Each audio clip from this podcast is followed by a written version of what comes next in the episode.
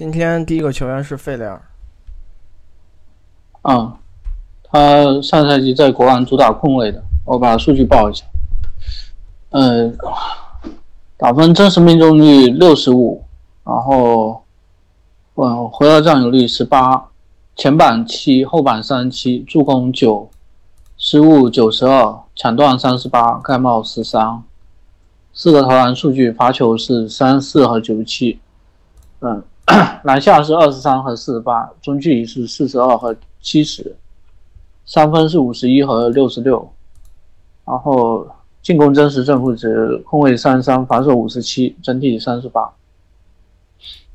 嗯，他前就赛季初那会儿是打二号位会多一些，当时因为博格丹博格达诺维奇在养伤，然后。呃，那个梅森给了一些轮换时间，到后来等博格达诺维奇复出之后，他就被推到二号位，因为梅森能力比较差，呃，那个水平进轮换也比较吃力。后来就是打全职控卫，给那个福克斯打替补。呃，这个人还是投射很厉害，跳投嗯一直很稳定，也是靠这个在联盟立足的。最早从那种短合同工打起。呃，上赛季，但他他比较顾自己的打法，就哎，对，因为你也是跳投突破不不多嘛。但上赛季他这个接球头准心比之前稍微有点下滑，持球头一直都很准。反正他就是一个持球头也有三分射程，但是会出手不少中距离。呃，接球投是很稳定的定点射手，这端反正不失误，跳投好还是蛮好用的。那他防守没有以前评价高了，前一年可能有一些意外。当时他在场的时候，独行侠对手三分命中率会降低百分之七点七，这个数据也不太容易维持。你记没记得当时独行侠那个替补防守效率？哎，有点夸张，对，是是不太正常的一个现象。他加巴里亚加那个鲍威尔还有谁，反正就五个人。诺诺维斯基好像还有还有谁，反正就四五个人防守效率有点不正常，因为场上特别擅长防守全没有。今年在湖光有点暴露出这些问题了，还是体型太差了。他篮板不好，呃，抢断其实也不多，因为你今年换了一个这么爱造失误的球队，跟前一年独行侠那个比较保守的环境比，抢断提升很有限。防守还是挺一般的，在控卫里低于平均线，反正进攻还是不错的。最后能打一个替补控卫，是现在在联盟是稳定找工作没啥问题了。那看好问题。嗯，今儿也最后一天，问的不多。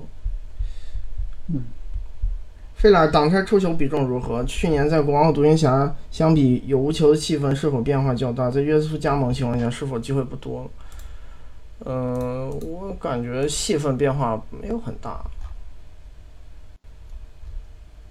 他前一年挡拆和这一年差别挺小的，无非是定点稍微降了一点儿，但还好吧。基本上打法没变，因为今年他在的这个队，而且他本来球权都不多的情况下，你总量就这么多，是有多大变化？对不对？今年最大变化是快攻变多了，这是球队风格导致的。国王这个队强调这个事儿，出挡拆出球比重不算高，但也反正能兼顾好控制失误还行吧，四成左右，四六开的一个球员，呃，六四开，六四开，嗯，还确实是比较顾自己打法。你跳投型的人容易这样，这是有相关性。那他跟约瑟夫比，能力是会差一些，然后。合同也没人大，按理说应该是抢不过约瑟夫时间的，嗯，最后可能是空位第三选择。他这队队现在就有点头疼。你如果只是只是约瑟夫来的话，那约瑟夫因为他有的时候可以去去顶顶二号位，其实他也能以前会顶顶二号位，都是不是？但问题是你现在博格达诺维奇可能是替补二，阿里扎有可能是替补三，对。然后巴克利有可能是替补四，那你只可能是第第三替补控，就第三号。然后霍尔姆斯跟吉尔斯是替补五，就这球队变成他每一个位置好像都要有给时间的替补了，以后至少一个你很难。出现有一个替补哎打两个位置，是是吧？那费雷尔他现在就是第三控卫，所以可能不在轮换里。但是，嗯、看球队会不会有一些伤病吧。如果出现伤病，嗯，他这水准其实是高于第三控。对是能打球的，进轮换没啥问题。他这个水平打替补控卫还挺好的。嗯，费尔尔和凯尔特人时期罗齐尔球风和定位是不是接近？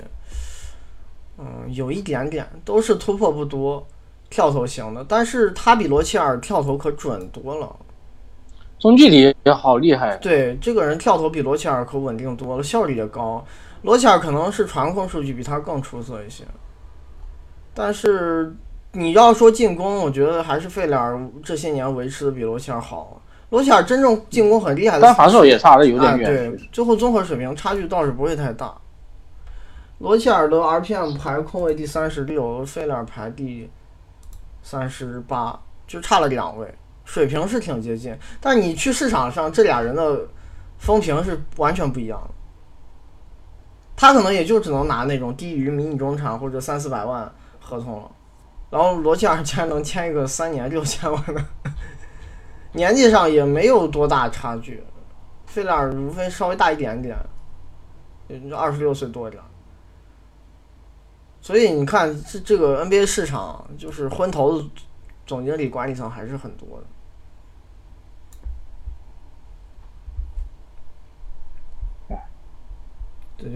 费莱尔当年一顿爆发被称作废天王那段时间，其实是什么水平？那无非就是说一六一七赛季在独行侠，当时真实命中样本率很小。就不不说那几场，就拿那一个赛季的表现讲，一共打了一千一百九十七分钟，在独行侠是一千零四十六分钟，真实命中率五十四点一，也没比上赛季有明显的优势。就是他自从打出那个表现之后，维持的挺好的，只不过当时因为球队环境的这个因素吧，他持球机会会更多，回合占有率高，然后助攻率也而且这个人之前没人听说过。是，就是从了一个，真是从发展联盟逃出来的。对啊，就是突然间冒出来，然后然后你可能你就就是有一些高光表现以后更容易被人记。然后防守也没有想象中差，对。然后投射自从当时打出来之后，就一直维持的很好，这是他的招牌能力啊，很准，真的很准。这球员，中距离三分都很棒，罚球也准。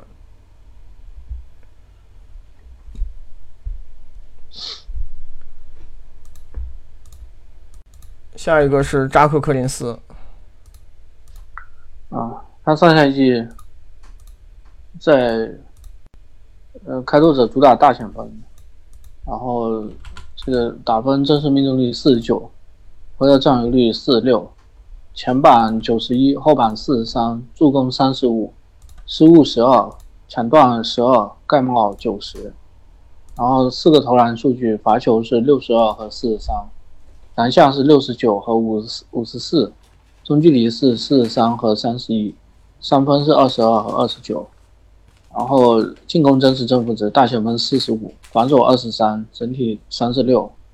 这个人其实是个四号半，哎，不是典型有点怪。对，我不知道他真正打中锋上之后，终结会达到什么程度，这个现在没法检验，因为纽一奇走了之后，还有白边过来了。他新赛季就这支球队前锋线又有点缺人，可能比上赛季还要多打四号位。高巴尔自然要打首发四，是，嗯、投射还是有点欠，进步太有限了，跟第一年比没什么区别。命中率略高一点，但出手还变少了，全是被人放的，没有牵制力。所以他因为参与掩护的机会有限，你不是打中锋的就没有那么多外拆或者顺下机会，要频繁占定点，他这个定点得分率是完全不合格的。反正这球员活力挺不错，体型、运动能力也都还行。呃，可以在未来观察一下，如比如说哪一年有机会，或者纽基奇，嗯、或者、哪个赛季被交易走了，就是开拓者如果真想培养他打中锋，看看进攻打终结这个角色能做到啥程度。我感觉走四号位，就现在这投射走不通的，还是投篮底子太糟糕了。他就好像看着又有点想开发的意思。因为你打四没办法，你不开发没用了。你终结能得不到多少机会，往里走还堵空间，先往外站着站着再说吧。但是效果确实不怎么样。呃，就是新秀年进攻会更差，这年那这样会冲进攻篮板的是。啊、这年比前年好的就是还是打中锋的时间会多一些。新秀年是几乎一直打四号位的，反正进攻活力挺好的嘛。但就是你这个进攻篮板率放到中锋里不够看，是放大前锋里还不错。然后这个不是大前锋的一个主业，其实大前锋比较好的进攻球员不是以这个吃饭的。好多人他练出投射了，也不需要干这活儿，还是定位现在很奇怪。他防守，哎也哎，对这个人还有一个问题是他现在防守水平打中锋也稍微有些吃力，打大前锋还可以，蛮不错的。护框是真挺好的，护框效率非常棒，对，盖帽很多。但他的问题就是抢断太少了，还有一个犯规有些多，篮板分非常差。其实这种类型的年轻内线挺偏，就在联盟挺普遍的，抢断太少了。当然，这个也跟球队环境有关嘛，他自己在这方面也没什么技术，呃，篮板影响力不太好，嗯，自己的犯规数哎，是不是打中锋也有点瘦？嗯，可能是有这相关性的，就没法在篮下兼顾多项协防任务，还是一个只能兼顾就只能顾好护框效率的球员，其他的内容做的不好。嗯，其实他就是一个替补水平的球员。你说他真的比托里夫强吗？我觉得不一定。那他年轻应该还是会对，球队可能会着力培养他，但然后另外就是托利弗打不了五了，是那比他打五的可能性还是更小一些。就三个人摇摆试试看呗。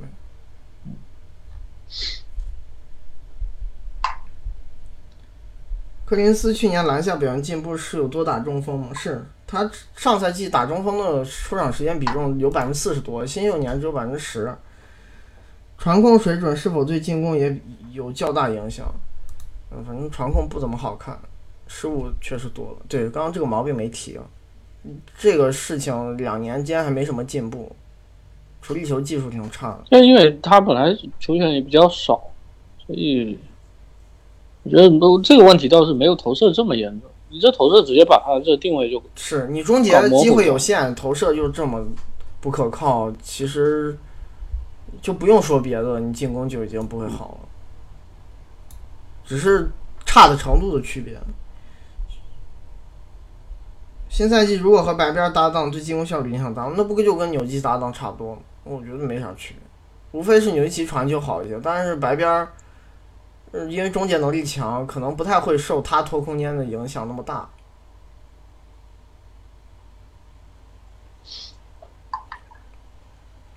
开拓首发护框会是什么水平？那肯定厉害。你这样摆的话，其实他们上赛季摆首发的时候护框也不差的，这队一直能把对手篮下比重压到非常低啊。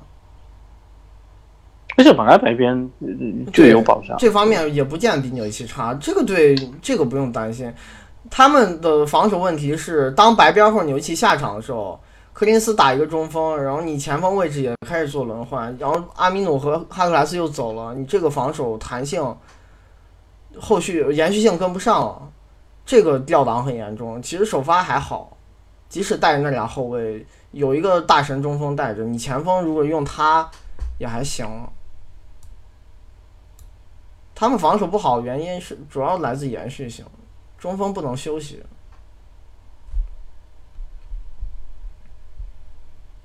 决定柯林斯上线最大问题是不是投射？那看最后打啥位置了。如果哪一天真打中锋了，可以看一下终结能到什么水平，这个没法检验，因为你总跟一个没射程的中锋一起打球，他也会受到终结影响。那你球队有一个更好的中锋，他是有打中锋的时间，但是太少了，又太久。哎，对，嗯，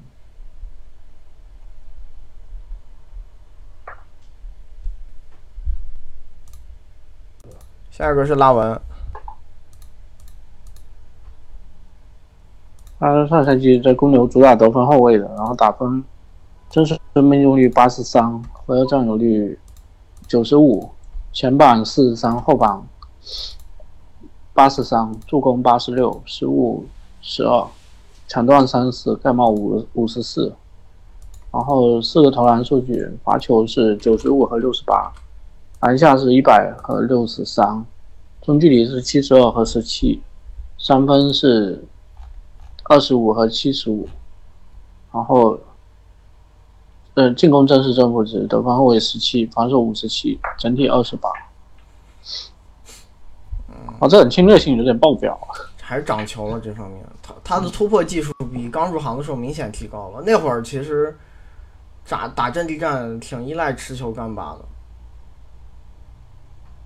当时的。造罚球只有现在一半左右，篮下频率也低很多，差非常远。这还是突破技术变好，而且公牛的环境其实也没多好，好多赌空间的球员，他们的中锋射程都挺差的。是，还是要他用用这个运动能确确实厉害。他这个突破加速，经常一对一直接过人，很难。他现在进攻，反正你单看这一端其实不差，还是蛮不错的。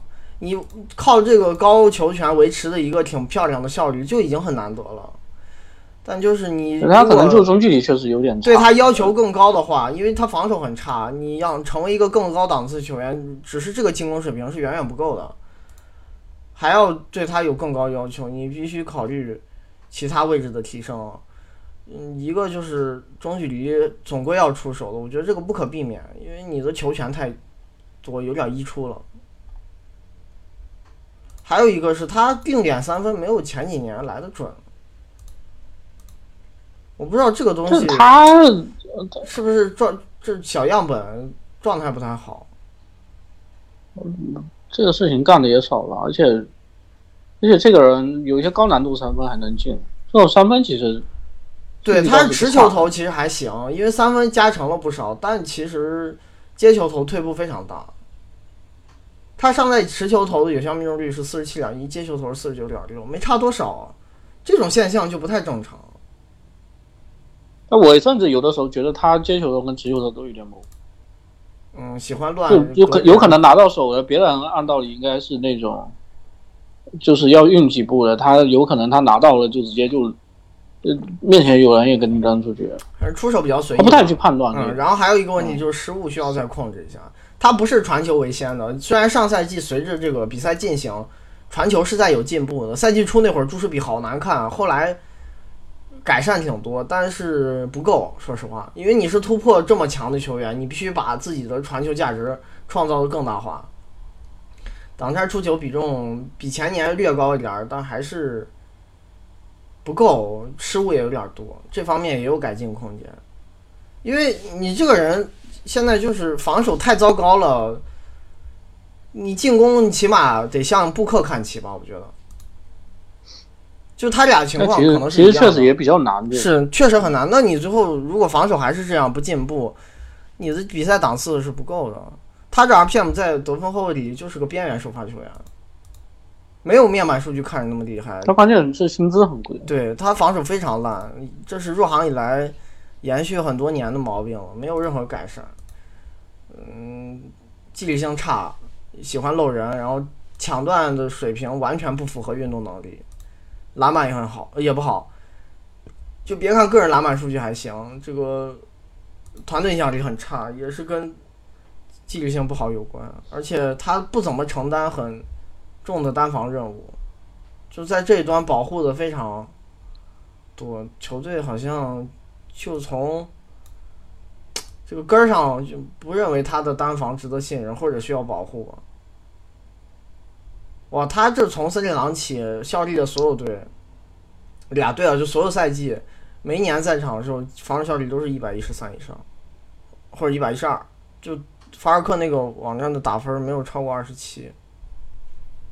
但反正我是觉得，就是他其实前几年在进攻端。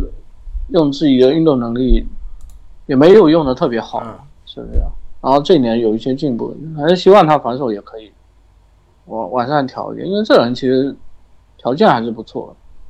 他现在就是防守端也没有把自己的这个运动能力给他体现出来。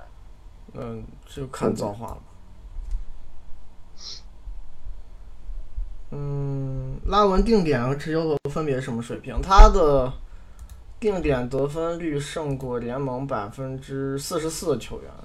呃，接球投有效命中率胜过联盟百分之三十九的球员，持球投胜过百分之七十二的球员，就这不是一个很合理的现象，因为大部分球员接如果投射能力真的很好的话，持球投跟接球投在准心上还是存在很大差距的，他这个差差别很小，然后挡拆的得分率都快跟定点没差多少了，但其实果球可能确实也有一部分就是，这个人还是接球投的这个机会还有样本都都都不大，啊，虽然打了挺久了，最后对，嗯，他他挡拆，他那个持球投上赛季阵地战完成三百三十九次，接球投只有三分之一是一百一十二，对呀、其实嗯其实没有样样本还是偏小了一些。然后回合占有率这么高的情况下，中距离可以继续往下砍，变得魔球吗？呃，有难度，说真的，因为你确实球太多了，他我担心就是你三分再扛一大堆高难度出手，可能效率会降。但是有时候还有一种情况是，就跟威少一样，你突不进去的时候，只能在中距离出手，你退不出去了。那我是觉得就是他中距离命中率有机会往回调，这三十三也太低了，但以前也不准，其实以前也不准有有四十个赛季吧，那就一个赛季。平均值可能也就三十三左右。够呛，我觉得。那你如果这，么低，这个还是有点夸张了，是吧？但有时候你想往里突，发现突不进去的时候，就得抛投或者在中距离跳投了。有这种回合，他不是说一定我想想突破就突破，想投三分就投三分，这个要求有点高。其实他比生涯早年哎三分已经投的多了。这里头就很，他这就有点反常的事情就在这，就是刚才讲的一个，这个持球投比接球投准，还有一个你三分比中距离准这么多，也很少见。还是不稳定吧，我觉得这方面再观察。萨托加盟会对拉文有什么积极影响？一方面就是你邓恩太拖空间，其实拉文很讨厌这种后场搭档。萨托是一个合格定点射手，包括萨托在打持球的选择上也比邓恩要好，因为他传球选择更聪明，不失误。你从能力角度讲，阿拉文就是已经遇到了比之前更好的控卫搭档。这是邓恩比不了的一个球员，说实话。然后防守也是，而且萨托体型这么大，可以帮拉文防好多他不想对位的球员。防守可能还好一些，就是因为主要邓恩防守还还会。能看一些，对进攻实在太烂了那个球员。你这就是同一个位置的档次提升啊，差距非常大的两个球员。拉文最近两赛季篮下命中率差距巨大，原因是什么？前年受伤了嘛，就是刚从伤病中回归，打了二十四场，样本小，抖秀季。你看他以前篮下命中率都非常高，那个赛季的那当时那那中距离命中率还二十八呢，对篮，我觉得前年篮下本来就不正常。效率就不用看了，就是一个小样本的失常，跟其他赛季偏差巨大。在如此做到如此高频率的情况下，命中率继续保持是否可以期待？那我觉得还好，这项数据还会相对稳定的。因为他年纪又小，而且运动能力本来就强。对，看起来这个伤现在对他没有什么长远影响了。你侵略性数据已经捡回来这么多，就不用去担心身体了。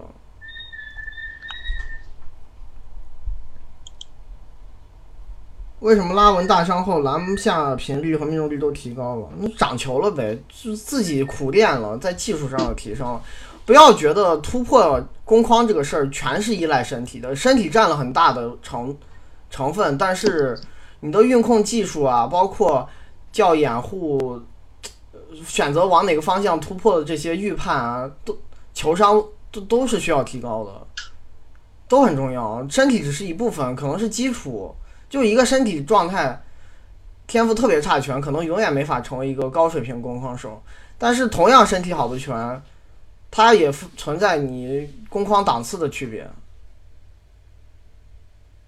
那而且我我是觉得，就是他大伤跟他最后打的怎么样不一定有关系。是，就这个伤不见得会有长期影响的，就每每个人不太一样，而且这么年轻，可能就是没啥。就有可能他只是一个事件，他他对后面没有影响。就像这个之前啊，很多人一直在讲什么乔治大伤，然后什么伤完了以后又有什么变化了什么，我都没感觉这个事情对对他除了呃缺阵一个赛季有什么别的影响。而且年轻球员本来还好，嗯，本来这个恢复能力比嗯三十多岁老老将要强。这个他在东部离全明星差多少？那还远着呢。你这一个 RPM 在同位置三十名左右的球员，你拿啥进全明星？他先就不说别的，你先追上布克，再追上拉塞尔。其实拉塞尔在东部进全明星，我觉得都是运气好。嗯，其实还有一点，你你这个得分后卫第二十八，讲白了就是所有你要组一个得得分后卫全明星，他有可能进不了啊，对，是吧？呃，就是你先追上布克，有可能有的人打的比比他少，这个我只是打个比。布克是防守比他可能还会差一点，但都很差，但是进攻水平还是明显胜过他至少一个档次。拉塞尔是防守现在已经能达到一个可以接受的程度，没有他这么糟糕了，进攻也会比他略好。那你这赶超的球员还有好几个档次啊！其实拉塞尔，你说在东部进全明星有什么说服力吗？其实没有，我觉得其实是有点这个事儿已经讲了很多次。对，再往上就更别说，你像西区这米切尔，可能在东部也就是有机会而已。那比刚才说的球员可能水平都要高一点，对吧？这这你要上好几个台阶儿，慢慢来吧。你需要改善的地方还是很多。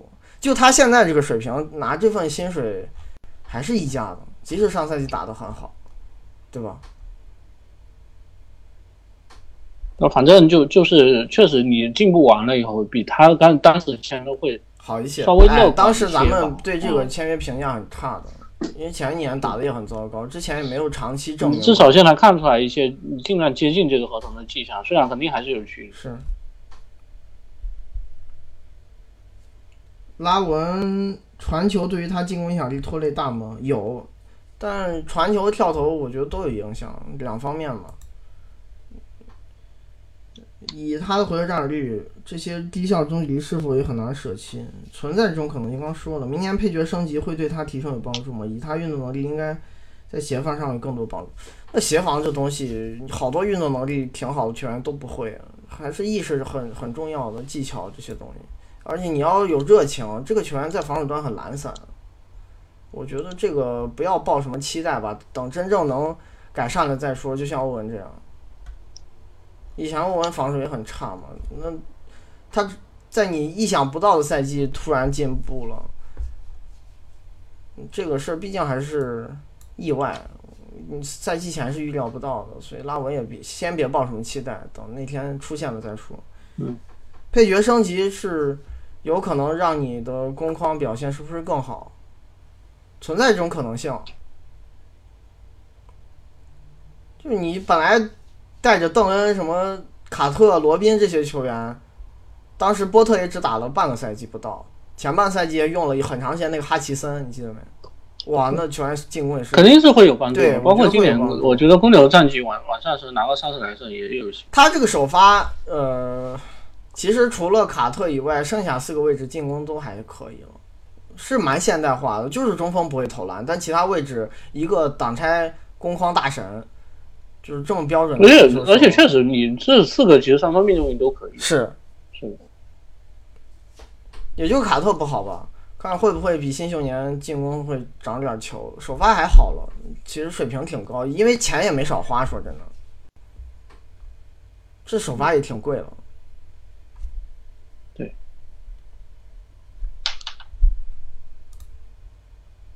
下一个是本德，嗯，这个就我们我们之前漏漏的两个人，对他签约的时候是在七月中后段吧，然后他的首字母是 D，又比较靠前，所以当时没来得及做他。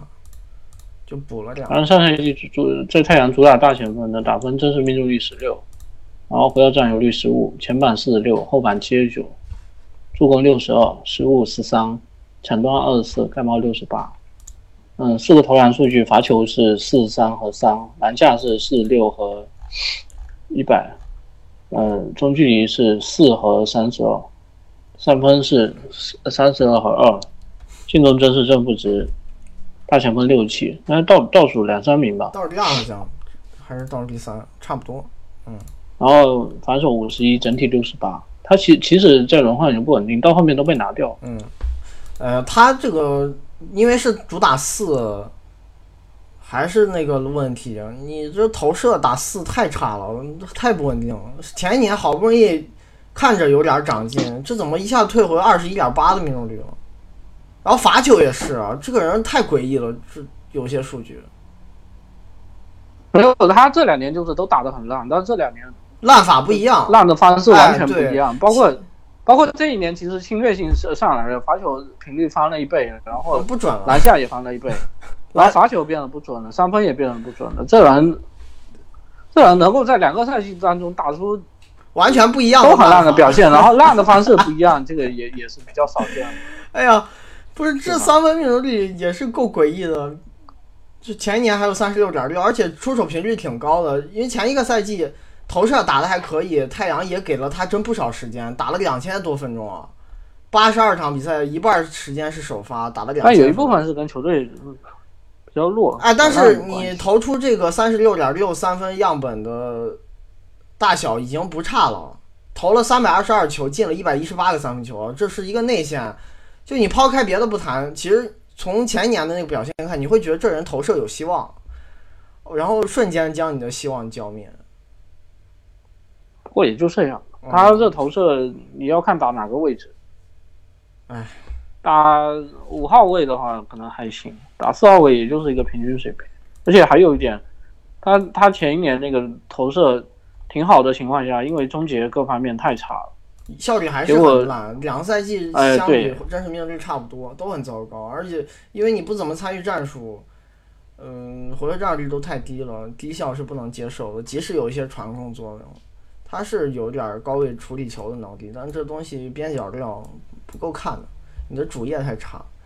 相对之下，防守会好不少，还是比进攻好不少的。虽然也没有到多出色的程度，他的护框效率真挺棒的，这个人。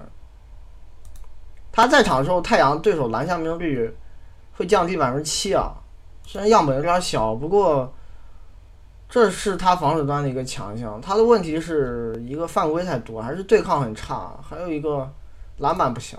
你基本打瓦兰灰熊那一场，关键球，啊，他有时候是拿体型把人护住了，然后力量根本挤不过对手。瓦兰啊这个人意识其实有，但是身体，没跟上。身体太瘦了，瓦兰就把板薅下来继续起，他就护不住，要不然就是犯规，没办法。嗯，然后抢断也有些少，防守会好一些，但是在大前锋里也会低于平均线，放中锋里就不够看了。主要烂还是进攻拖累更多，唉，也不知道去雄鹿会不会有轮换时间，够呛，水平还是糟糕。去雄鹿相当于卖二次选秀嘛，呃赌一把刮个彩票，也不期待啥。我甚至怀疑他在赛季期间这个合同是有可能被裁的，因为他是部分保障，好像。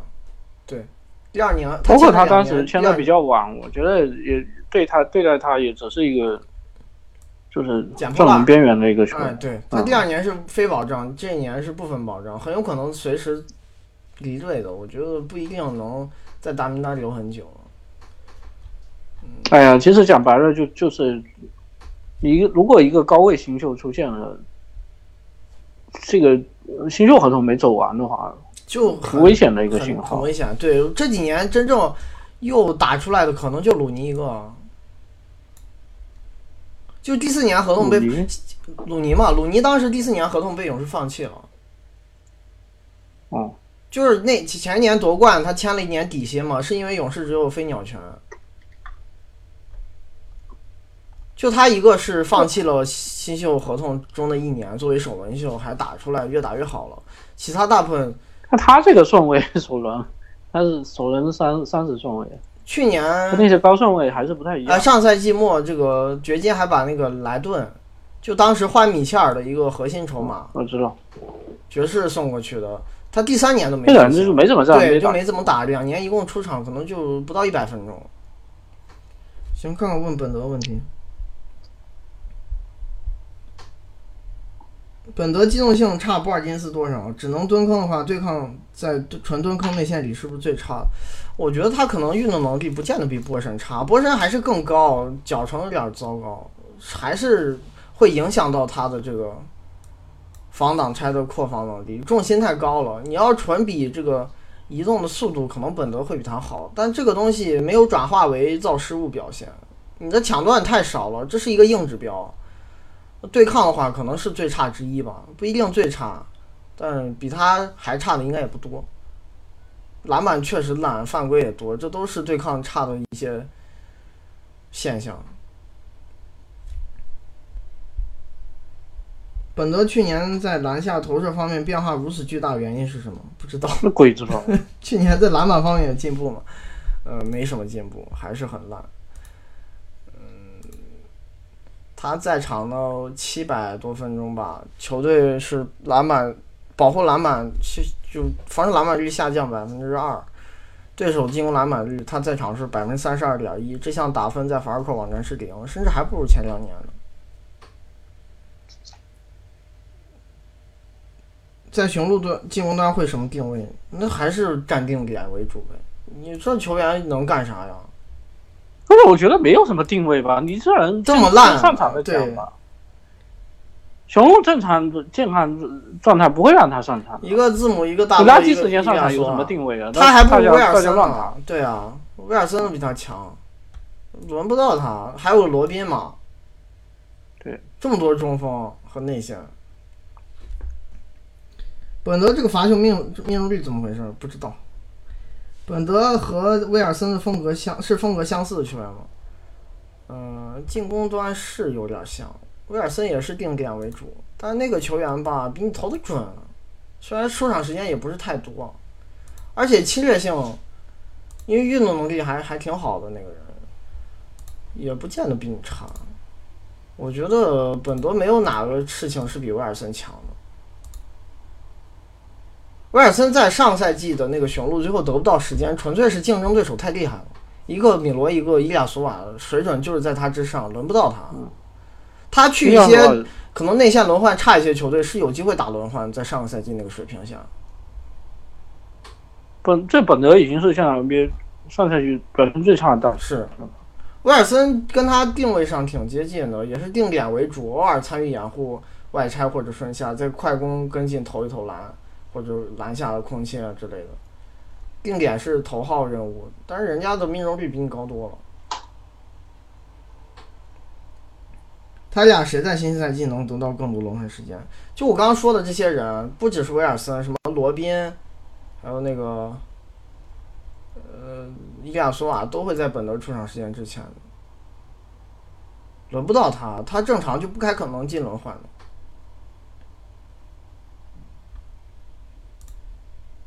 最后一个是内哪？内，还是也是前几天才签的。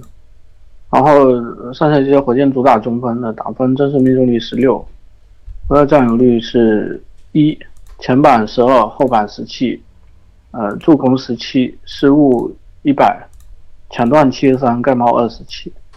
然后四个投篮数据，罚球是二十九和三十一，篮下是八和六十一，中距离是五十九和三十九，不怎么投三分。然后，嗯，进攻真实正负值，中锋五十四，防守十六，整体三十一。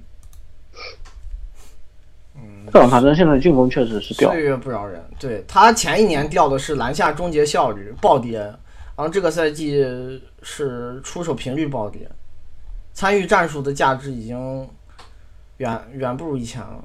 哎，来火箭第一年的时候，其实进攻还挺好的。但他就是这两年先是掉篮篮下命中率，然后开始掉篮下频率，是，是不是？现在已经在终结型中锋里头进攻很糟糕了。那其实其实也是 NBA 这个入行最早的球员之一，比詹姆斯大一届嘛。他可能就还是传控有点底子吧，失误特别少。嗯，但也无关痛痒，我感觉这些东西不重要，还是你的作为终结者硬指标太差了，然后他进攻篮板又不厉害，这个是一贯。关键是火箭本来按道理是终结环境比别的队要好，是。你你还是这个就即使上赛季他们存在了一些空间弱化和降级的小因素，但是不是致命的，就没有环境会让你你不可能让你一个中锋哎。篮下的这个频率直接腰斩了，是不是？那也差太太前一。年篮下效率也是这个降幅不太正常，不是一个合理的，就是因为环境的微调而导致的，绝对就是你年龄大，现在身体情况已经吃不消这种打法了。当然，就跟钱德勒比，他进攻还是会好。他这好像防守也还行，哎，他防守他防守还是看得意识很棒，然后这个篮板太厉害了，这球员，他就是打的短，其实在场的时候防守比卡普拉好使，上赛季绝对的这个优势非常大。他进 NBA 这几年，我觉得卡普拉从来没有在防守过防守端领先过他吧，就是进火箭这几年，一直是火箭中锋位置防守最好的球员。但是最后因为年纪大、体能问题啥的，包括要他发挥能量值哎对，包包括要省着用，常规赛不能给太多时间这些问题，他没法打太久，这是他的局限性。你但是你看一六一七年那个季后赛，内内状态好的时候，德安东尼是愿意让他多打，不用卡佩拉的。当时关键球两个用法比较频繁，一个是内内在场打中锋，一个是直接撤中锋打全射手阵容。嗯，就是安德森打中锋，你记没记得？嗯，当时卡佩拉还是比较差，就其实比赛影响力是不怎么样，没有他好。不过现在进攻这么烂了，可能也他关键是这出场时间确实是不稳定。对他上赛季也就是刚刚过了这个五百分钟的边嘛，这个人就是防守意识是真棒，卡位啊，包括轮转补位的这个协防存在感，还有防挡拆、骚扰的能力，这是抢断很厉害的一个中锋。以前也以机动性见长的，就这三项就足以在他在在场的时候保证球队的防守效率。现在无非就是犯规多，但是都是小毛病。你说他上赛季有不如卡佩拉的防守技能吗？可能也就是换防，但是这东西并不是主项，你还是先要把协防做好。而且卡佩拉换防也退步了，那有可能他如果打卡佩拉那么长时间的话，可能是维持不了了。对，直接就倒下。哎，咱们现在就是在讲单位时间嘛，对。嗯嗯，行，看问的，内内在零九赛季就是如此高效终结者，巅峰期能力如何？边缘全明星吧，我觉得，甚至我觉得有两年是全明星球员，比如说零九一零、零八零九和一零一一，就是在掘金最后那几年是真很厉害，非常强。嗯，这个人呃当时我记得霍林格对他评价也很高。对，攻防俱佳的一个迷你中锋。我看一下一二赛季对他的评价，稍等，我可以翻，当时霍林格的稿子在新浪都有留存。嗯，一二赛季评价哪内是强壮快速的大个子，能够跑位，防挡拆极其出色，无私的球员会把投篮机会留给队友，乐意传球，投篮一般，强硬，弹跳不好，篮板和盖帽一般，但其实这是他当时分析方法的一个局限性，他不太能把四要素拆解来看。其实这个人篮板影响力非常棒，他也是卡位很厉害。你看法尔克网站他那个防守篮板上那个在在场正负值，哇，太可怕了，好多年都是胜过联盟百分之九十五、九十四的球员。这个是会霍林格早年的时候是这样，包括他对洛佩斯的评价也也是会有一些问题。就这个人，我觉得在巅峰期是联盟可能一流的防守球员，甚至是顶级防守球员，能进最佳防守阵容的那种级别。他一个篮板，一个抢断，然后护框也不差，这就非常厉害。那会儿犯规可比现在少多了。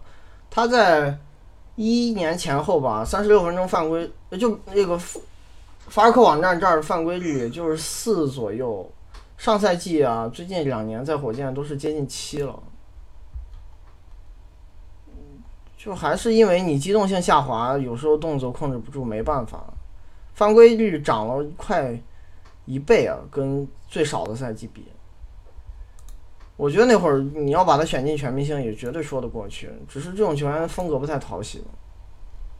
而且他所在的球队有一些人是被面板数高估的据比较好对，面板数据好，但是影响力不好看，嗯主要就安东尼呗。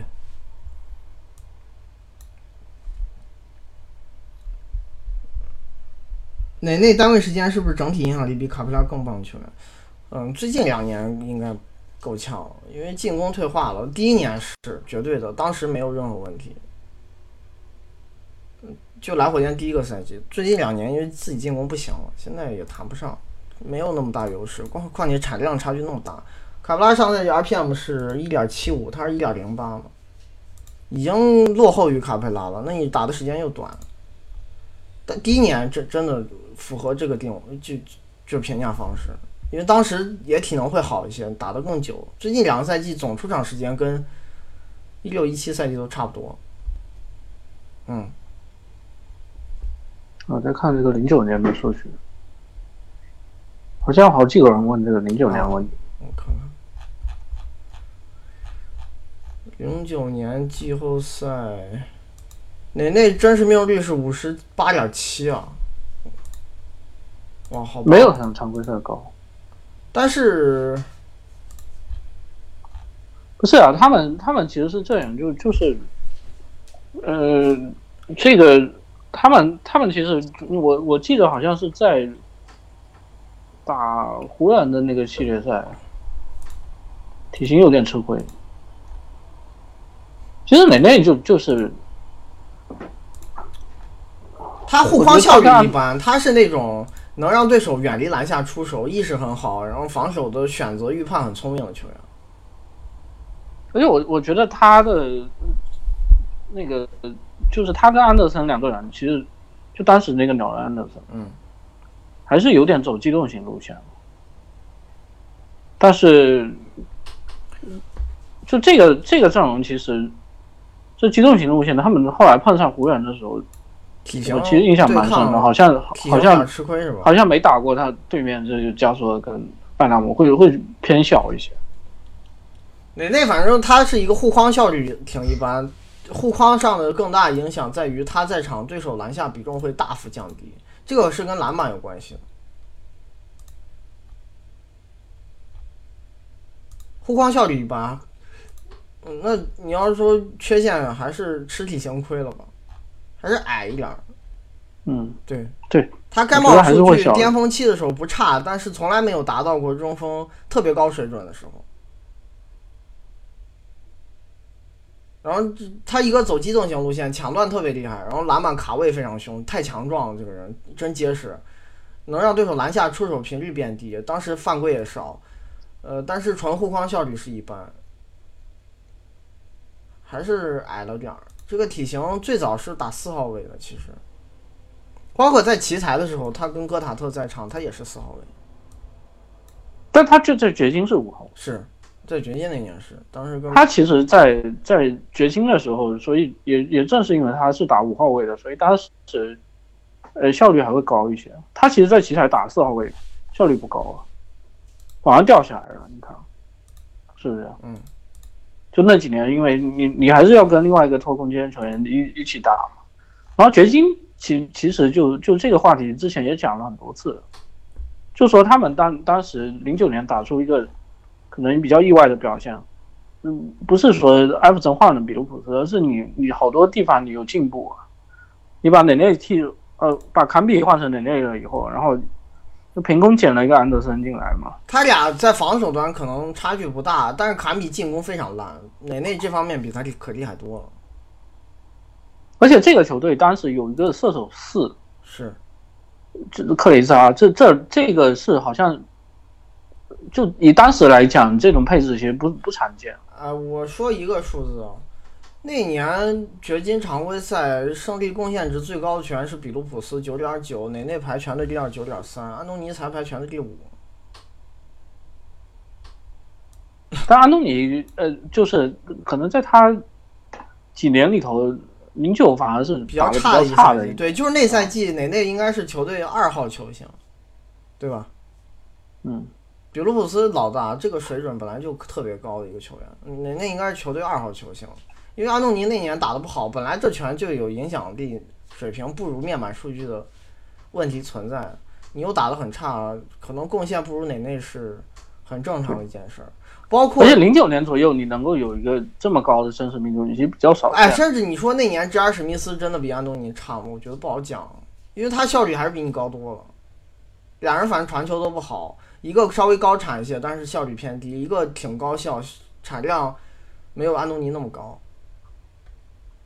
嗯，防守都不行，我都不好说。他安东尼是老三都难讲，这这样打的时间跟他差不多久啊。就安东尼因为常规赛只打了六十六场，这样打了八十一场，总出场时间是几乎一样的。